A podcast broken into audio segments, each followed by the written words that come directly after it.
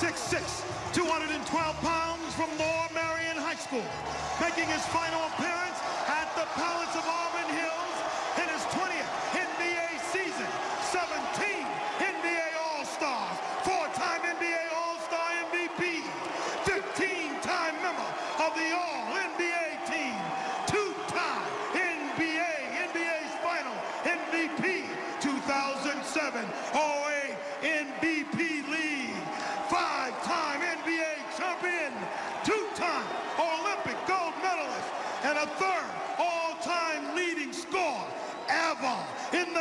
history of the NBA. Certainly, he has given us some great memories over the years.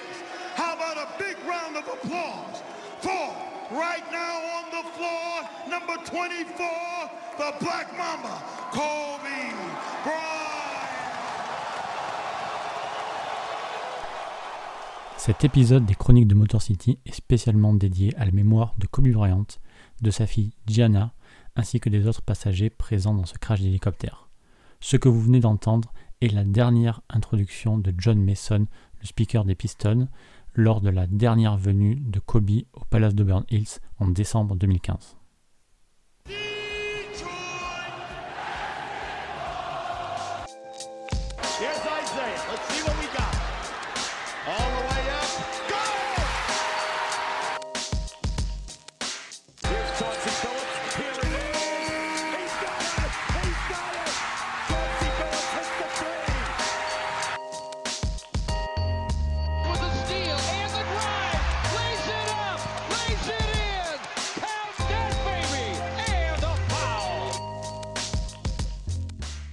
Bonjour à toutes, bonjour à tous et bienvenue dans ce nouvel épisode des Chroniques de Motor City. Les Chroniques de Motor City, c'est votre podcast dédié à la culture et à l'histoire des trois Pistons. Ensemble, nous reparlons des moments qui ont compté dans la vie de notre franchise préférée, depuis sa création jusqu'à aujourd'hui. Et pour le numéro du jour, eh bien on va immédiatement faire un bond jusqu'en 1993 pour parler de la fin des Bad Boys. On dit que les histoires d'amour finissent assez mal en général, et en fait, bah, c'est aussi le cas des grandes équipes de basket. Les Bad Boys des Pistons resteront dans l'histoire, ça on peut être d'accord, pour leur style absolument unique, pour le back-to-back 89-90 sans aucune star, pour leur rivalité avec les Bulls de Jordan, aussi pour leur impact sur les dynasties de Bird et de Magic, mais leurs détracteurs avancent aussi que leur prime a duré trop peu longtemps et que les Bad Boys n'ont pas dominé la NBA sur une longue période comme d'autres avant et après eux. Voilà. Il y a toujours ce petit débat, mais qu'on soit d'accord ou non, bah en fait, peu importe. On peut au moins s'accorder, je pense, pour dire que les Bad Boys ont fait parler d'eux, et vraiment beaucoup parler d'eux, de 87 à 91. Et durant ce laps de temps assez court, on est d'accord, il y a quand même deux titres, une défaite en finale NBA et deux défaites en finale de conférence. Voilà, rien que ça. Donc l'aventure est relativement courte et donc très très intense. Et comme toute histoire très intense, et bien en quand arrive la chute, elle est tout aussi brutale. J'ai déjà parlé de la construction des Bad Boys lors de l'épisode 4 et de la rivalité avec les Bulls de Jordan l'épisode 11. Et c'est donc pour ça que maintenant, ben en fait j'avais très envie de parler de la fin de cette équipe et de leur dislocation extrêmement brutale. Et pour ça j'ai choisi de prendre comme marqueur l'année 93 et un événement que beaucoup d'entre vous doivent connaître, mais sans forcément peut-être connaître le contexte. C'est la tentative de suicide de Denise Rodman. Enfin, pour le coup, je compte pas vraiment utiliser le mot tentative, c'est la seule fois que je vais le dire, parce qu'on va voir que c'est peut-être autre chose que ça. Donc on va dire ce marqueur où Denise Rodman est passée à deux doigts du suicide. Je sais que c'est un sujet très sérieux à ne pas traiter à la légère dans ce podcast, donc sachez que j'ai pris le temps de travailler énormément cet épisode, de choisir bah, assez soigneusement mes mots, et je me suis référé à de très très nombreuses sources, principalement à l'autobiographie de Denise Rodman, Bad as Wannabe, titré en français Plus méchant tu meurs, paru en 1996. Et d'ailleurs, je tiens à mettre un bémol tout de suite. Toutes les sources qui relatent cet événement, cette nuit où Denise Rodman est passée à deux doigts du suicide, le placent le 11 février 1993. Toutes les sources, sauf une, justement, la propre autobiographie de Denise Rodman, qui lui parle d'un soir d'avril. Mais bon, il est quasiment certain que l'événement se place bien en février et que Denise Rodman lui-même se soit trompé, tout simplement parce qu'il existe un rapport de police de la police de Bloomfield Townships justement daté du 11 février 93 et qui rapporte cet incident. Et si on parle de cet événement dans le podcast, c'est parce que si les causes sont évidemment multiples, le problème de Dennis Rodman prend aussi racine dans les difficultés que vivaient les Pistons en termes de basket à cette époque-là. Parler de cette tentative de suicide ou de cet événement autour du suicide me permettra de parler de la fin des Bad Boys et aussi de parler du Dennis Rodman des Pistons, qui a toujours été pour moi un autre homme que le gars un peu foufou qu'on a connu plus tard aux Bulls. Lors de cette nuit de 1993, Dennis Rodman ne s'est pas suicidé, mais il a probablement tué le Dennis Rodman des Pistons. Et ça, on en parle maintenant.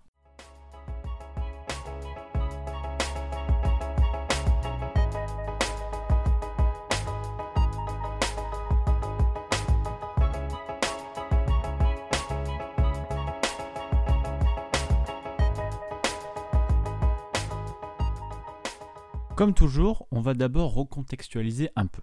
Après les titres de champion NBA 89 et 90, les Bad Boys ont lourdement chuté en 1991 en finale de conférence face aux Bulls. Le sweep en finale avec les Pistons bah, qui partent sans serrer la main des Bulls, c'est un événement très connu, je reviens pas là-dessus. Mais cette défaite est quand même complètement vue comme un vrai passage de témoin. Il est temps que les jeunes Bulls de Jordan dominent l'Est, et même si les Bad Boys disent qu'ils vont revenir après cette défaite, ben c'est quand même les premiers signes de fatigue qui se font voir ici, avec notamment la blessure d'Azalea Thomas et Bill Laimbeer qui perd progressivement sa place de starter.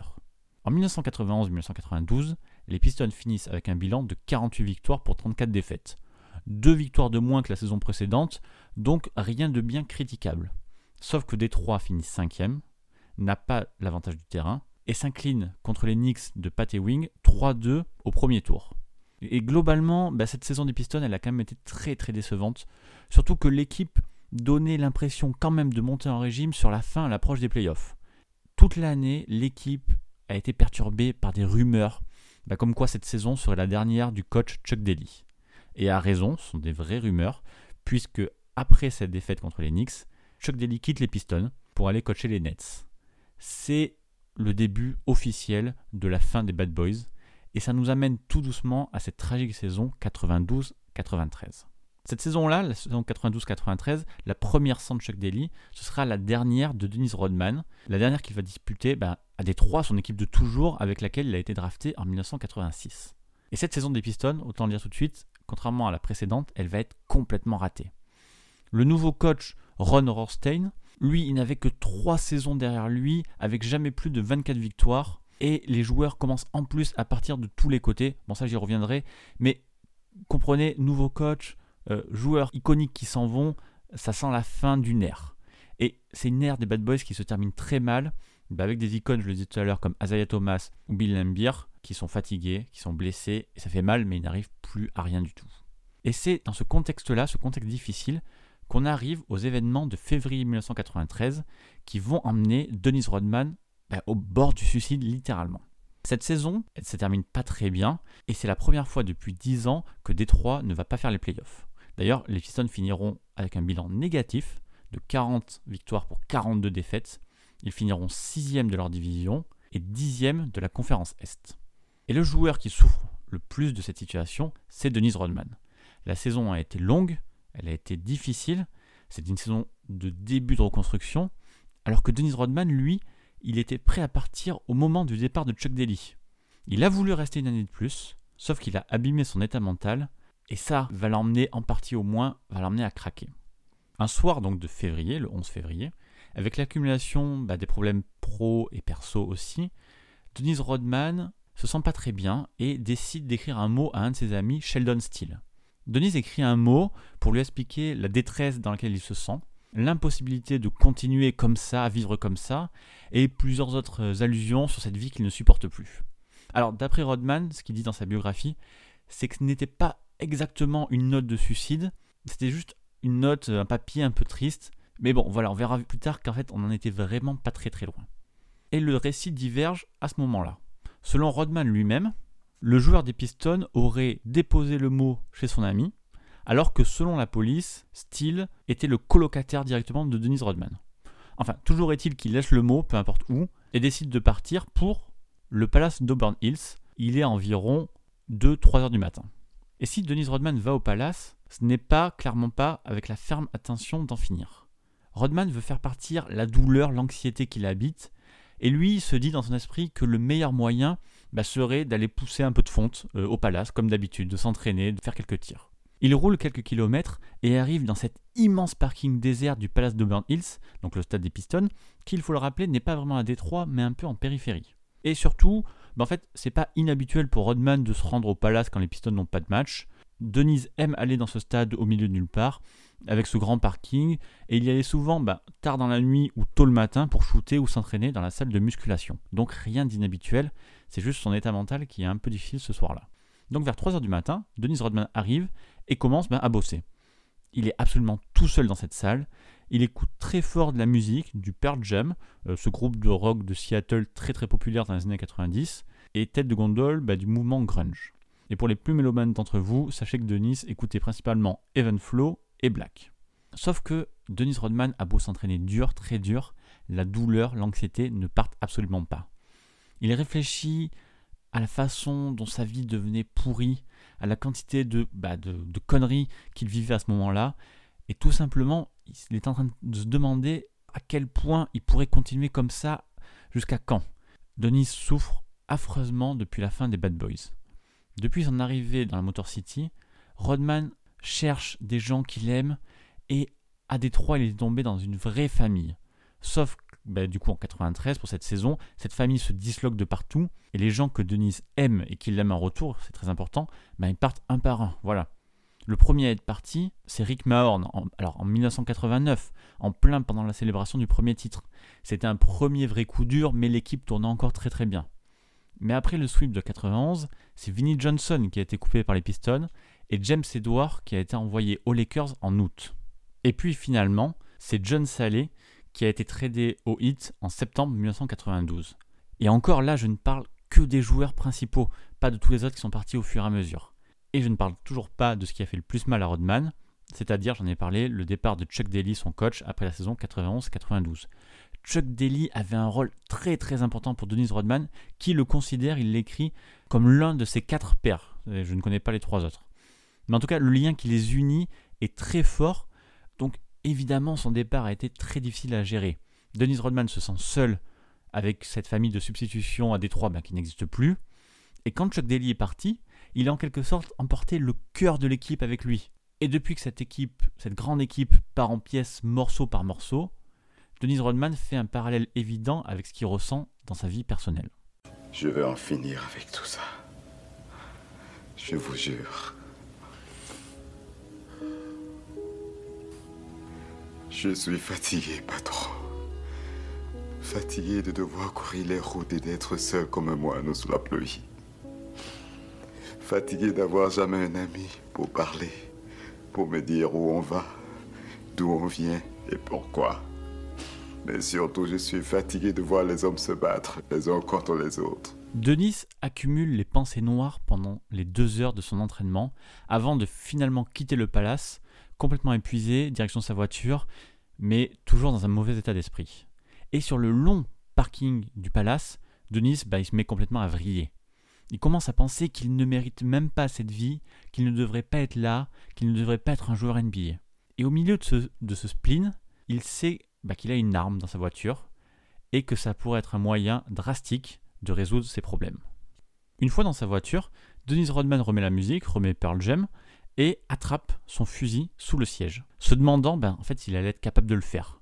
Et immédiatement, la réponse qui lui vient à l'esprit, c'est oui. Dans sa tête, il se dit qu'il peut complètement prendre ce fusil et se faire sauter la tête quoi. Trop de douleur en lui et il ne peut plus être la personne que tout le monde voulait qu'il soit.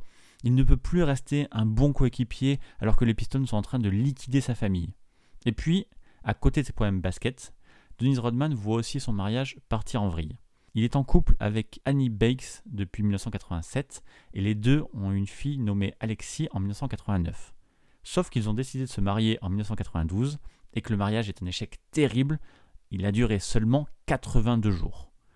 Denis et Annie ont donc commencé l'année 93 à moitié en essayant de sauver leur mariage pour le bien de leur fille et à moitié en se pourrissant la vie mutuellement. Donc, Denise Rodman a ses coéquipiers qui partent. son coach, son père de substitution, qui n'est plus là, sa femme avec qui ça se passe mal, et sa fille qu'il voit quasiment plus. Bref, tout fout le camp dans sa vie. Denise Rodman est, ce jour-là, ce 11 février 93, seul et abandonné. Et du coup, au milieu de cet immense parking vide à 3h du matin, bah, la sensation de solitude, ça doit être sacrément exacerbé. Et même s'il ne cherche pas à attirer l'attention et qu'il ne veut pas de pitié et qu'il ne veut pas sympathie, malgré tout, à ce moment-là, Denise Rodman déteste la personne qu'il est devenu.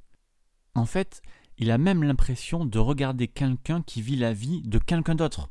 Selon ses propres mots, la vie qu'il menait là actuellement l'avait transformé en quelqu'un qu'il ne connaissait même pas du tout. Là, il est juste assis dans cette voiture, il n'est plus du tout un basketteur superstar, c'est juste un gars comme un autre qui ne va pas très bien avec une arme à feu dans un parking vide.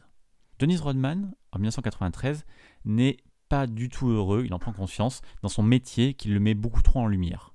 Il se dit que sans sa carrière de basketteur, il n'aurait pas tous ses soucis d'ordre personnel aussi.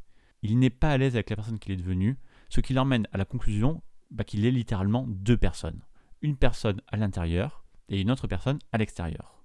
Et dans cette voiture, même avec cette arme à la main, Denise Rodman veut tuer la personne à l'extérieur, celui qui considère qu'il est foutu, qui ne sait pas vraiment ce qu'il veut et qui cherche bah, en fait sans succès à se conformer aux attentes. Alors qu'au contraire, à l'intérieur, il y a un gars tranquille, qui va bien, qui ne sort pas beaucoup, qui est normal.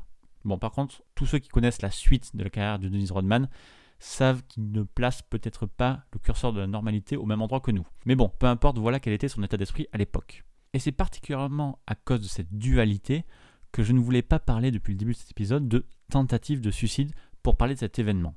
Denise Rodman ne voulait sans doute pas appuyer sur la gâchette. De son propre point de vue, il fallait qu'il tue simplement, entre guillemets, le gars à l'extérieur et qu'il laisse l'autre gars à l'intérieur vivre. En sortant son flingue, bah Denise il cherchait simplement un moyen de maîtriser cette mauvaise personne qu'il ne voulait pas être. Il cherchait juste à retirer cette partie de sa vie pour laisser l'autre respirer. Et c'est le choix qu'il a fait. Dans sa tête, ce soir-là, dans sa voiture, tout seul en y réfléchissant, il a ben, métaphoriquement tué le Denise Rodman qui avait essayé sans succès de se conformer à ce que tout le monde voulait qu'il soit sans jamais y arriver. Dans ce parking, il a compris qu'il pouvait être un joueur NBA qui donnerait du plaisir aux autres, aux fans, à ses coéquipiers, tout en restant fidèle à lui-même et être libre de faire ce qu'il voulait faire.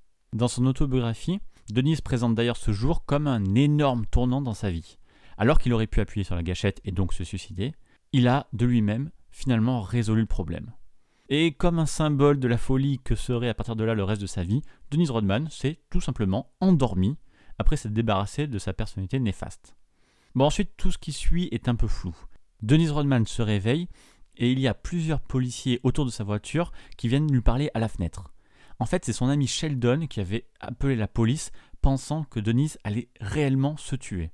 S'en est suivi une sorte de grande chasse à l'homme dans tout Détroit pour retrouver Denise Rodman et des recherches qui avaient mené la police au palace d'Auburn Hills, puisque Denise Rodman avait quand même ses habitudes. Dans le Michigan, une personne dont on soupçonne qu'elle pourrait se suicider ne peut pas être libérée sans prouver qu'elle ne court aucun risque. Donc, Matt Dobeck, le vice-président des relations publiques des Pistons à l'époque, et Bill Pollack, l'agent de Denise Rodman, ont dû aller aux alentours de 6h du matin au palace pour libérer Denise Rodman et ben, en fait gérer les conséquences de cette affaire. Parce que si du côté de Rodman, bah, c'est un problème qu'il a déjà oublié, si lui pense qu'il a réussi à résoudre toutes ses difficultés, pour les Pistons, ce n'est absolument pas le même son de cloche. Le front office, maintenant qu'ils sont au courant du problème, veut absolument qu'il se fasse soigner, qu'il prenne du repos, mais en fait persuadé qu'il était passé totalement au bord du suicide. Et pour la petite histoire, c'est les Nets qui viennent jouer le lendemain à Détroit, les Nets de Chuck Daly justement. Et Chuck Daly viendra spécialement au domicile de Dennis Rodman bah, pour parler avec lui de cet incident. Et comme je disais plus tôt, l'état de détresse et d'anxiété dans lequel Dennis Rodman était ce soir-là n'est pas simplement dû au basket. Évidemment, la situation des Pistons n'a pas aidé à ce que Rodman se sente mieux. Quand lui est arrivé en NBA, il ne s'attendait pas du tout à ce que ce soit comme ça que les équipes échangent leurs joueurs du jour au lendemain en disant juste ben voilà c'est du business, faut passer à autre chose. Cette façon brutale de voir les choses a évidemment impacté son état. Mais c'est important, c'est pour ça que les Pistons ne peuvent pas faire grand chose. Il y avait surtout ce conflit intérieur en lui, ben qu'il a réglé à sa manière. Denis a quand même vu le psychiatre des Pistons. Et selon ses dires, ben ils ont parlé de ce qu'il avait fait et pourquoi il l'avait fait. Rodman a raconté à son psy toute l'histoire et comment il s'en était occupé lui-même. Et à la fin, le psychiatre lui aurait simplement dit Il n'y a rien de mal avec toi. Alors très clairement, on va prendre de grosses pincettes avec cette déclaration, mais dans l'absolu, Denise Rodman a effectivement repris normalement après ce jour sa carrière de basketteur. Merci beaucoup, tronche de merde, casse-couille, putain de saloperie d'enculé de machine à la mort moelleux. de 5 crédits pour infraction répétée au code de moralité du langage. Il y a maintenant une autre partie de cette histoire dont il faut que je vous parle. C'est l'implication de Craig Sager, le légendaire journaliste sportif, que vous connaissez sans doute pour son style vestimentaire extravagant, et qui a eu un rôle dans cette affaire. On prend juste une seconde pour parler de Craig Sager, qui a été journaliste pendant plus de 35 ans, et qui était probablement l'un des personnages les plus aimés de la NBA, très très différent des autres journalistes, puisqu'il avait de bonnes relations, de très bonnes relations avec les joueurs et les entraîneurs. Il y a une histoire qui existe, comme quoi Craig Sager aurait empêché Dennis Rodman de se suicider en 1993. Mais dans cette histoire, personne n'a jamais vraiment donné de date, et Rodman lui-même ne parle pas de l'implication de Sager dans ce récit de la nuit du 13 février 1993. Pourtant, il semble assez difficile qu'il s'agisse de deux dates différentes la même année. Et je rappelle que dans son propre autobiographie, Denise Rodman place cette histoire de février en avril. Cette histoire avec Denise Rodman, c'est Craig Sager lui-même qui l'a confirmé dans une longue interview avec Lee Jenkins de Sport Illustrated qui date d'avril 2016 et que je vous mets en description de ce podcast. Il a expliqué qu'en 1993, il était à Détroit pour couvrir un match des Pistons, qui pourrait d'ailleurs bien être ce match contre les Nets, et qu'au cours de la soirée, il a retrouvé Dennis Rodman au deuxième étage de The Landing Strip, un club de striptease de Détroit. Là, Sager a découvert un Rodman déprimé, affecté par son mariage raté et par les problèmes sportifs des Pistons. Et selon son récit, Rodman avait une arme avec lui et était prêt à se suicider. Et Sager a dit bien sûr à Rodman que ce serait un acte vraiment stupide, et visiblement, sa propre présence aurait fait renoncer le joueur des Pistons. En décembre 2016, quand la leucémie a malheureusement emporté Craig Sager, Dennis Rodman lui a rendu hommage dans un tweet en le remerciant de lui avoir sauvé la vie en 1993 dans un jour où il avait désespérément besoin d'un ami. Donc avec ce tweet, Rodman a bien confirmé l'histoire de Sager et le plus logique serait bah, que le 11 février 1993, Rodman, dans son état psychologique désastreux, rencontre d'abord Sager au club de striptease avant de partir au palace plus tard dans la nuit. Bref, suite à cet incident, Denise Rodman a fini la saison 92-93 avec les Pistons, mais il fallait que les deux parties se séparent. Et c'est finalement en octobre 93 que les Pistons ont échangé un Denise Rodman, certes double meilleur rebondeur de la NBA, mais qui ne voulait plus du tout être dans cette équipe. Ils l'ont échangé au San Antonio Spurs, accompagné de Isaiah Morris et d'un second tour de draft, contre le All-Star Sean Elliott, David Wood et un premier tour de draft de San Antonio. Outre l'événement de février, c'était toute la dernière saison de Denis au Piston qui avait convaincu le front office ben, qu'il fallait mettre un terme à tout ça. À deux reprises, Rodman avait été suspendu pour insubordination, dont une fois où il avait offert un spectacle absolument incroyable lors d'un match contre Washington. Après avoir été sorti prématurément par le coach Rostein, il avait bah, simplement retiré ses chaussures et s'était mis à lire un magazine une fois sur le banc. Bill McKinney, le GM des Pistons de l'époque, a expliqué que personne dans la Motor City ne voulait voir Dennis Rodman partir, mais qu'il était préférable pour tous de prendre un nouveau départ. Par contre, soyons clairs, le trade est absolument désastreux de bout en bout pour les Pistons. Sean Elliott n'a joué qu'un an avec Détroit avant de repartir l'été suivant chez les Spurs contre les droits de Bill Curley, 22e choix de draft, et ses 2,7 points de moyenne. D'ailleurs, pour boucler la boucle, avant de dealer avec les Spurs, les Pistons avaient presque conclu un accord pour envoyer Rodman aux Suns contre Richard Dumas, mais le trade s'était effondré quand Dumas avait commencé ben, un programme de rééducation pour toxicomanes et avait été suspendu toute la saison. Chez les Spurs, Dennis Rodman passera deux saisons pour deux nouveaux titres de meilleur bondeur de la ligue. Mais ces deux années, eh bien, elles ont surtout permis de voir ben, le nouveau Rodman en action. Déjà, avant même de jouer son premier match pour les Spurs, Rodman faisait parler de lui à cause de sa nouvelle teinture blonde. Puis, en décembre 93, il a été suspendu un match et condamné à une amende de 7500 dollars pour avoir donné un coup de tête à Stacy King des Bulls.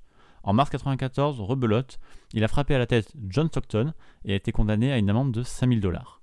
Denise est en roue libre totale et commence même une relation avec Madonna, une relation très très médiatisée alors qu'elle n'a duré que deux mois.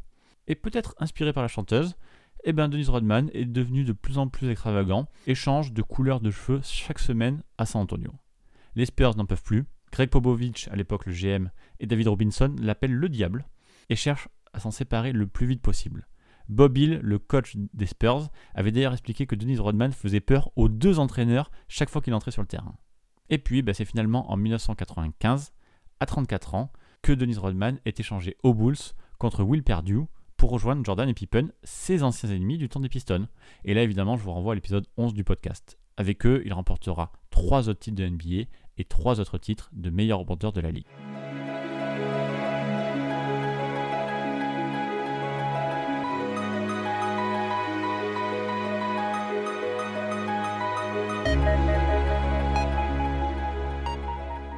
De santé mentale comme l'ont fait Kevin Love et DeMar DeRozan en 2019 reste un phénomène nouveau en NBA, il faut bien en prendre conscience. Alors imaginez au début des années 90. À l'époque de Dennis Rodman, la ligue ne parlait absolument pas de problèmes mentaux, c'était juste un sujet tabou. Les joueurs n'avaient personne à appeler en cas de problème, et comme Dennis Rodman l'a dit en interview, ils n'avaient pas de hotline suicide ou autre chose de ce genre-là. En fait, avec cet épisode de 1993, Dennis Rodman a sans doute été l'un des rares joueurs de l'époque à parler de ça, à montrer ben, qu'un joueur NBA, c'était d'abord un humain qui pouvait avoir des problèmes et être mal dans sa peau malgré ses millions sur son compte en banque. Pour Dennis Rodman, le basket n'était pas la vraie vie, et il y avait des choses plus importantes que ça, ben, justement comme ses problèmes d'affection.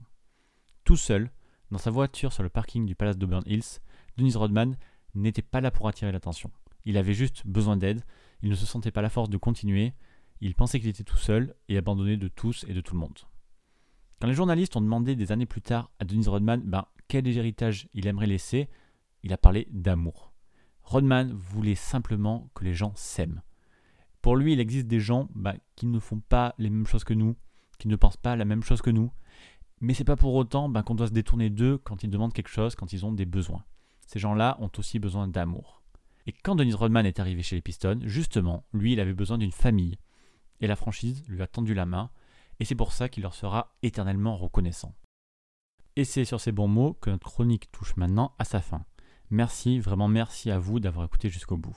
Ce podcast et tous les autres, vous pouvez le retrouver sur les plateformes Apple Podcast, Spotify, Google Podcast et Deezer, ainsi que sur les agrégateurs de podcasts comme Podcast Addict sur Android et les premiers épisodes sont aussi à retrouver sur YouTube. Maintenant, si vous voulez aider à la diffusion de ce podcast, simplement parlez-en autour de vous pour faire connaître les chroniques de Motor City à un pote ou à une pote. Et puis allez mettre une note ou un commentaire sur iTunes, Apple Podcast, c'est ce qui permet le bon référencement du podcast. En attendant le prochain numéro, je vous invite à me retrouver sur Twitter pistonfr et sur le site pistonfr.com. Merci encore pour votre soutien vraiment et à très bientôt pour une prochaine chronique.